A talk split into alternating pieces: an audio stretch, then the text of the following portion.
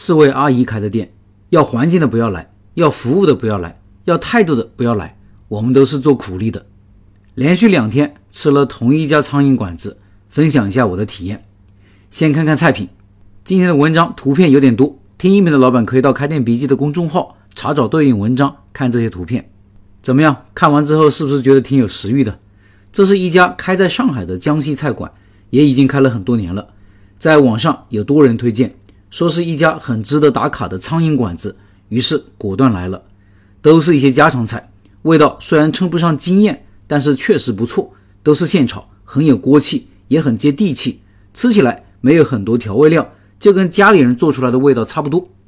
价格不贵，人均吃下来大概八十块钱左右，在上海这价格算是平价，正常的餐厅毛利水平。环境嘛，一楼是厨房，堂食只有一张桌子。二楼就是下面这个图片这个样子，不好也不坏。这是新搬迁的店铺，环境其实还可以的。之前的老店才是真正的老破小、不干不净的苍蝇馆子。因为很多人吐槽，老板还霸气的贴出了这个标语。各位可以看一下我拍下的图片：要环境的不要来，要服务的不要来，要态度的不要来。我们都是做苦力的。还有几个其他标语啊，比如用餐不超过两个小时，超过两个小时谢绝来排队。等等等等，是不是感觉挺牛的？说实话，我就是冲着老板这个态度才来的。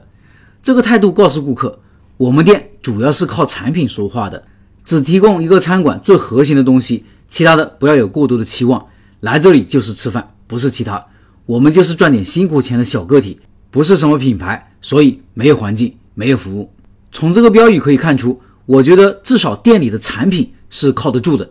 刚好我也就想吃点饭。不求环境，不求服务，更不求态度，做人做事都一样，不能什么都想要。其实，如果你要更深入分析的话，这就是老板或者这个店铺的定位，而且这个定位是如此的霸气，如此的有差异化，如此的让人印象深刻。关键是还有传播性，让人忍不住想拍个照发到平台或者圈里，可以说一举多得。产品怎么出众、有差异化、有自己的标签呢？我刚刚说。他家的菜品不是饭店里常见的一些标准的菜谱，而是很有特色的。我感觉有些就是老板自己弄出来的私房菜，味道就是家常味道，不放什么调味料那种，就是食材本身的味道，都是现炒，很有锅气，端上来还热气腾腾的，很香。这样的菜，专业厨师可能还做不出来，只有妈妈、奶奶、外婆才能做得出来。吃了这些菜，你会想到妈妈、奶奶、外婆的温柔和温暖，还真是。我去看了一下厨房，真的是几个阿姨在掌勺。你看看这气势，这火苗，锅气看得见。老板还在店里贴出了厨房几位阿姨的漂亮的照片，如下。我不知道他们什么关系，但他们能把这个摊子撑下来，一定不简单。一位顾客见识过他们的默契的配合，他写道：某天忍不住，终于来到店里一探究竟。晚上六点半，门口已经排了三桌，店内很小，只能容纳二十来人，翻台率还算高。老板做菜速度真的不是开玩笑，太麻利了吧！三位女老板，两个掌勺，一个配菜加助威，助威可号是真的太可爱了，思路特清晰，记忆力特好，每桌上菜条理清楚，跟掌勺的说还有两个菜，二号桌马上完成，加油加油加油，胜利就在前方！三姐妹真的是太可爱了。苍蝇馆子点菜之随意是真的爱了，可以百搭各种蔬菜，毛的炒辣椒豆干。我特意交代了里面放一点雪菜，简直神了！看得出来，顾客觉得这里很人性化。这个店怎么火起来的呢？有人说是因为有一个大网红特意去吃过，发了视频，几十万点赞，几万留言。这个是什么概念？这背后意味着这个视频有几百万的曝光啊！从此之后，他家就火起来了，成了网红店。我觉得这不是根本原因，大网红去探店只是锦上添花，而非雪中送炭。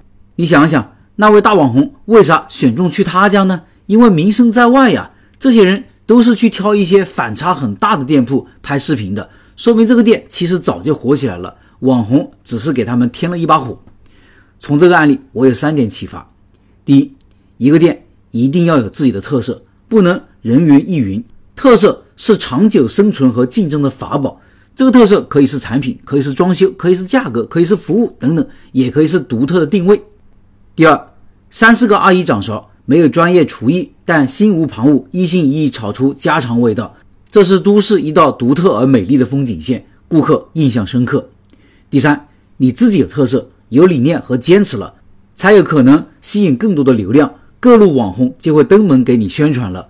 强者越强，弱者越弱。